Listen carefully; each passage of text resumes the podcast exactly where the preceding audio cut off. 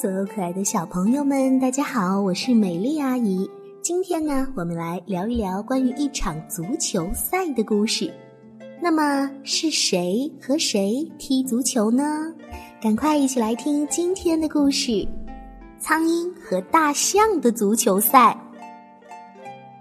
在印度的原始森林里，生活着一头很老、很有智慧的大象，它的名字叫做菲菲。它常常站在河岸边，四条粗壮有力的大腿像柱子一样。它一会儿用鼻子挥洒着沙子，有些白色的沙子也会洒落到它自己的头上；一会儿呢，用鼻子喷水给自己洗个澡。因为大自然在慷慨给予他鼻子许多其他天赋的同时，还赐予他一个属于自己的淋浴器。而且是随身携带哦。事实证明，大象的鼻子是一个有着很多用途的身体器官。菲菲每天都会对大自然的这个恩赐感到由衷的高兴，并且充满了感激之情。周围的人谁也没有办法准确的说出到底菲菲已经在这里生活了多长的时间了。就连最老的乌龟都说，在他们的记忆里呢，大象好像一直就是站在这里的。总之，谁也不清楚菲菲的真实年龄，就连大象自己也都记不清了。因为对这类小事情，他压根儿就懒得去费脑子想，他思考的完全是另一些大事情。他是一个哲学家。尽管菲菲拥有了一个惊人的庞大身躯，可是它的皮却比它的身体还要大得多，大的至少可以装下两头它这样的大象。但是在这巨大的外壳里，只有他自己。那些多余的皮堆起了无数的褶皱，挂在他的身上，这显然会给人留下一种很博大的印象。但是他一丁点儿都没有为这个感到骄傲，因为他觉得这也是大自然的恩赐，他受之有愧，满怀感激。再说了，他也不太注重外表。有关这个问题嘛，他曾经做过长久而深入的思考。不过呢，你们千万别认为他一直待在这个小地方，哪儿也不去。有的时候呢，他会在原始森林里散散步。这一方面嘛，是为了运动运动；另一方面呢，也是为了从树上采摘一些新芽嫩枝自己来吃。哲学家有时候也得吃一些东西的。而菲菲的胃口却出奇的好，为此他也满怀感激和幸福。在别的方面嘛，他很简朴和谦虚的。他的谦虚体现在，尽管他拥有庞大的身躯，但是他从来没有骚扰过别人。相反，当他待在岸边的时候，那些在周围生活的动物们倒习惯于把他的身体当做花园中的小屋子。每当下雨的时候，它们就会躲在大象的身子底下避雨；而烈日炎炎的时候呢，它们又会在它的身体下纳凉。只要不打扰它，不妨碍它思考问题，菲菲一丁点儿也不反对别人这样利用它的身体。现在大家一定很想知道，菲菲到底为什么要进行这么多的思考呢？哼，事情呢是这样的。他喜欢一切伟大而又美好的想法，尤其喜欢伟大的想法，因为他自己就很伟大呀。他不光有巨大的身体，还有伟大的灵魂。比如，每当印度那蓝色天鹅绒般的月亮映照在他脚下的河水时，菲菲都会特别的感动，充满崇敬的想：“呃，多美的月亮啊！”这个时候，他什么也不理会，只是一门心思的想。哇，多美的月亮呀！哼，这不是一种很伟大的思想吗？菲菲把她那巨大的头摇来晃去，那对大耳朵也伴随着发出轻轻的刷刷声。她觉得和月空的神奇相比，自己是那么的微不足道。这种感受嘛，使她觉得自己虔诚而又快乐。当然啦，她有的时候也会想一些别的，比如说鲜花。这也是伟大而美好的想法，这点别人很难理解，因为鲜花表面上看起来非常非常小，而且也不算太起眼。但是外表的大小并不重要，菲菲深深的知道这一点，所以他才会觉得生活是这样的平和而又谦虚。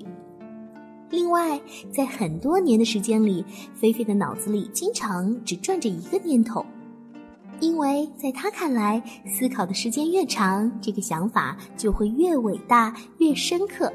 现在，我希望你们能理解这些，而不是嘲笑菲菲的做法，像那些调皮捣蛋的猴子一样。他们经常在菲菲头顶的树上开会，他们说，大象考虑的问题，他们分分钟就能处理完。对于这种说法嘛，菲菲只是笑一笑，撒点白沙到自己的头上，什么也不说。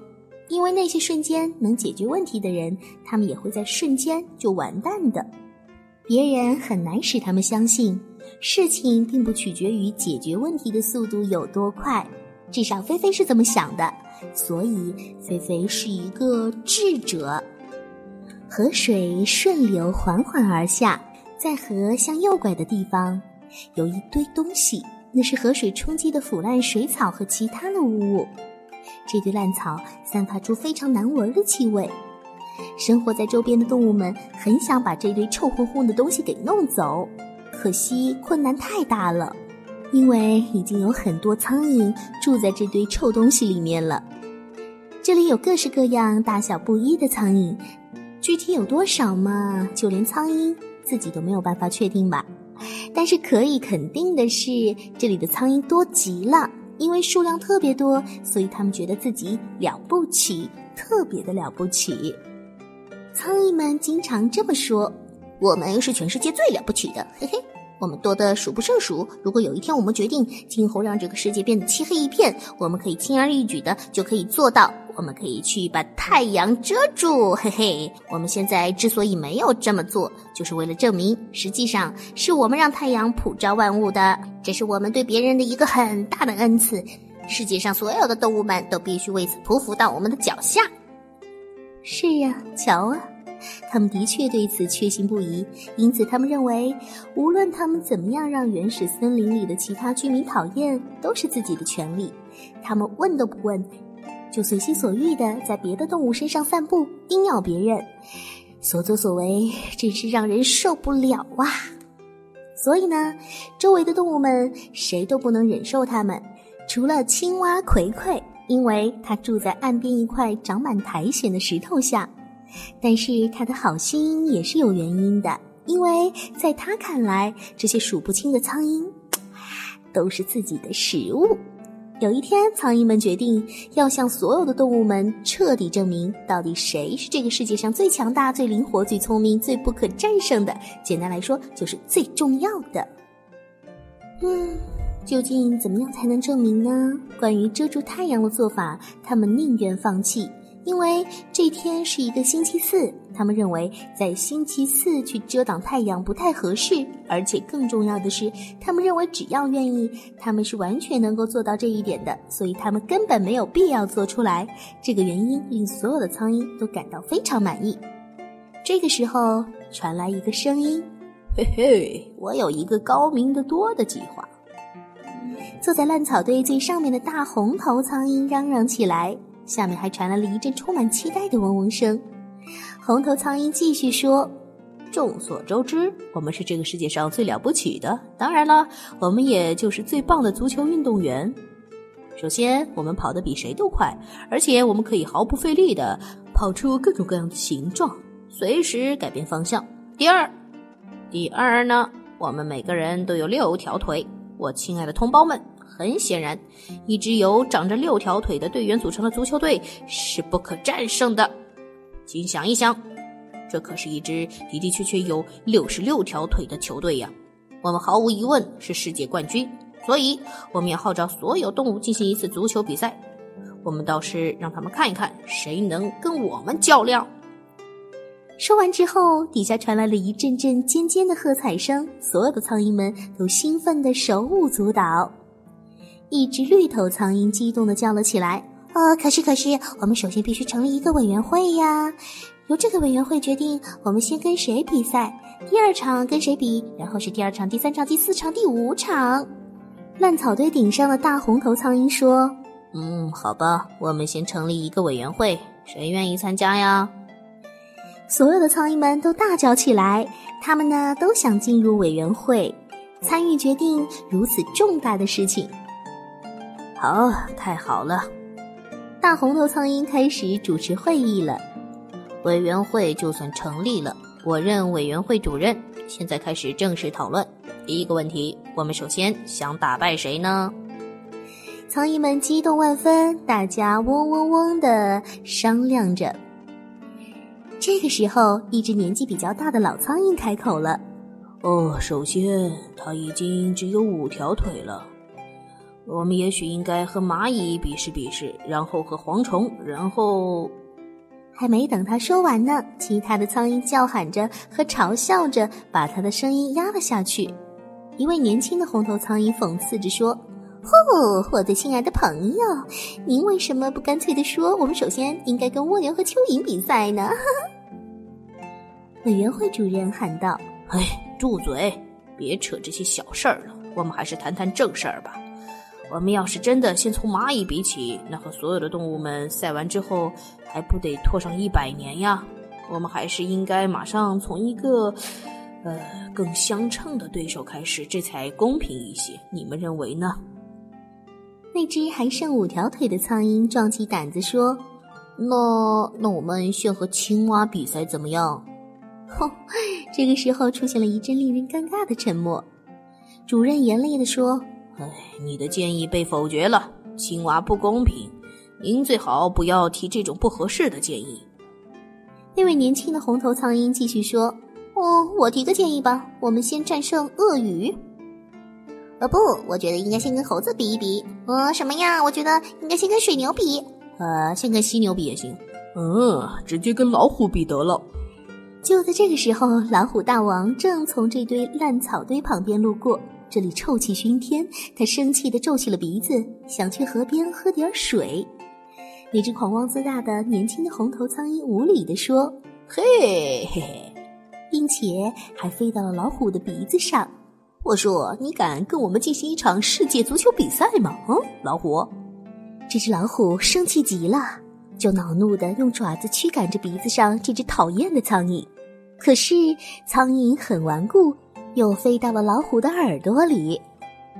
苍蝇对着老虎的耳朵大叫：“嘿，我说，如果你想回避，就等于放弃比赛。你被我们打败了，嘿嘿，这点你必须明白清楚。”老虎甩了一下头，并用爪子挠了一下那只发痒的耳朵，因为老虎的耳朵是最敏感的。老虎吼叫着跑回森林里去了。呃真可恶！今天苍蝇格外讨厌，大概又会有一场暴风雨吧。你们瞧，那只年轻的红头苍蝇飞回到烂草堆之后，对大家说。你们看见了吗？它根本不敢跟我们比，一开始就弃权了。哈哈，老虎已经被我们打败了。紧接着就爆发出了欢呼声，哇，简直是难以形容啊！当委员会的成员重新平静下来以后，绿头苍蝇站起身来，呃，尊敬的主任，呃，尊敬的各位朋友，嘿，呃，这一胜利使我们每个人都确信，我们并没有高估自己。我们可以在动物中选出任何一位对手，哪怕他表面上与我们势均力敌。所有的苍蝇们大呼小叫起来：“嘿，说的对，哈哈，对极了！”我想问尊敬的委员会委员们，绿头苍蝇发誓一般的举起它的三条细腿问：“能够体现我们重要性的外部特征到底是什么呢？”说完了这句话，他故意停顿了一会儿。这时候，草堆上一片寂静。无数双充满期待的眼睛都盯着绿头苍蝇，他终于意味深长地放下那举起的三只小腿，大声地说：“呃，那就是我们的鼻子。”为了证明自己的话，他尽可能的伸长了自己的鼻子。呵呵，因此呢，作为唯一和我们势均力敌的对手，我应该考虑的是大象。尽管呢，它只有四条腿，而不是六条腿。嘿嘿。紧接着，他获得了一阵掌声。在掌声当中，苍蝇们一致表决：“嗯，我们觉得的确要和大象进行一次世界足球对抗赛。”于是，他们派出一个代表团去将这一个重大的决定通知大象。由于大象的皮很厚，而且它正在思考别的问题，所以它压根儿没有注意到这个重要代表团的到来。他们叮咬着大象身体的各个部位，来通知它比赛的消息。大象眨了眨它那双友善的小眼睛，把耳朵弄得刷刷作响，不停地点点头。这个是他平常的动作习惯，而代表团呢却误会了，以为他同意了比赛。于是他们心满意足地飞回到了烂草堆里。嗯，真的难以想象这究竟会是一场什么样的比赛呢？我想应该很有趣吧。在这期间，委员会和其他成员拜托屎壳郎做了一个特别坚固耐用的足球。屎壳郎用粪便滚了一个漂亮的圆球，像他平常到处做的一样。他把球推到委员会的面前就走开了。滚球可是他的职业，至于多滚一个还是少滚一个，他并不在意。对别的事情，他一概不感兴趣。于是，委员会挑选了十一名身材魁梧的年轻红头苍蝇，他们跑之字形，能跑得既快又好，这样就组成了一个国家队。过了一会儿，由众多苍蝇组成的浩浩荡荡的队伍直接去找大象菲菲了，准备在大象腿前的沙滩上画出一个球场，标出球门来。这是一块相当小的地方，至少对于大象来说是这样的。可是这会儿，大象正在考虑别的问题呢，什么也没有发现。这个时候，国家队队员站起身来，苍蝇们纷纷就坐，有些呢围在草地上，有些呢钉在了大象的身上。其实他们钉在大象身上应该是不允许的，因为大象要参加比赛。但是由于没有人反对，所以他们也就坐下来休息了。过了一会儿，比赛开始了。苍蝇观众很紧张，因为这毕竟是一场关系到能不能证明自己优势的比赛。再说，他们中间有些人好像并不十分肯定自己这边一定会赢的。好啦，比赛开始了。前中锋将粪球滚了过来，然后踢给了右边锋。右边锋把球从那里射过球场，传给左边锋。左边锋玩了一个漂亮的个人突破，直奔大象的球门。就在这个时候，场上的观众屏住了呼吸。左边锋很灵活的将球带到位，一脚射门进了。几分钟后，又进了第二个球，接着第三个球、第四个球。苍蝇观众陷入了胜利的喜悦当中，完全失去了控制。尽管这么热闹，大象菲菲还是没有注意到他们。大象菲菲，我想现在小朋友们都在替你紧张了。也许你马上要输掉一场世界足球赛了。可是我们着急也没有用啊！大象还在思考别的问题。刚才他还用鼻子撩了一点沙子，撒到了自己的头上。对于这种做法嘛，苍蝇委员会的主任，他同时呢也是这场比赛的裁判员，曾经提出了严正的警告，因为这些沙子是足球场的一部分，大象用这种方法来参赛是不公平的。再说，无论什么样的警告，这会儿对于大象菲菲来说，应该没有丝毫的用处吧。于是比赛继续进行着。好了，不卖关子了，紧接着我要告诉大家最终的比赛结果了。苍蝇队最终以一百零八比零的成绩赢得了这场比赛的胜利，这是一个激动人心的胜利，它超出了委员会事前最大胆的设想。这场胜利虽然早就在他们的意料之中，但是能占这么巨大的优势，他们连自己都没有想到。凯旋归来的队伍们重回到草堆上，国家队的队员们成了人人称赞的英雄。快到傍晚的时候，这种胜利的喜悦才被一种不愉快的现象打断了，因为这个时候天空布满了乌云，天开始下雨了。瞧啊，周围的动物们都来到大象菲菲的身子底下躲雨，河里的河水也开始上涨。后来把烂草堆连同苍蝇委员会和国家队都冲走了，到底冲到哪里去了呢？谁也没有理会，因为这也不是什么特别重要的事情，不是吗？后来大雨停了，天鹅绒般蓝色的印度夜空映照在静静流淌的河水中。大象菲菲始终没有发现自己在一场足球比赛中被别人打得落花流水。这会儿，它仍然时不时地眨了眨它友善的小眼睛，摇晃着巨大的脑袋，动情地想：“哇，多美的月光呀！此外，他什么也不想，只是一门心思的想：哇，多美的月亮啊！而这的确是最伟大的想法，不是吗？原来这是一场荒唐的足球比赛呀，宝贝们，你们觉得他们的比赛公平吗？宝贝们一定要记得哦，如果你们参加比赛的时候，一定要找实力相当的人来进行才公平哦。好啦，今天的故事就到这里了。如果喜欢美丽阿姨的故事，可以在微信公众号里搜索 “tgs 三四五”，也就是听故事的第一个拼音字母加上三四五，就可以找到我了。明天我们再见。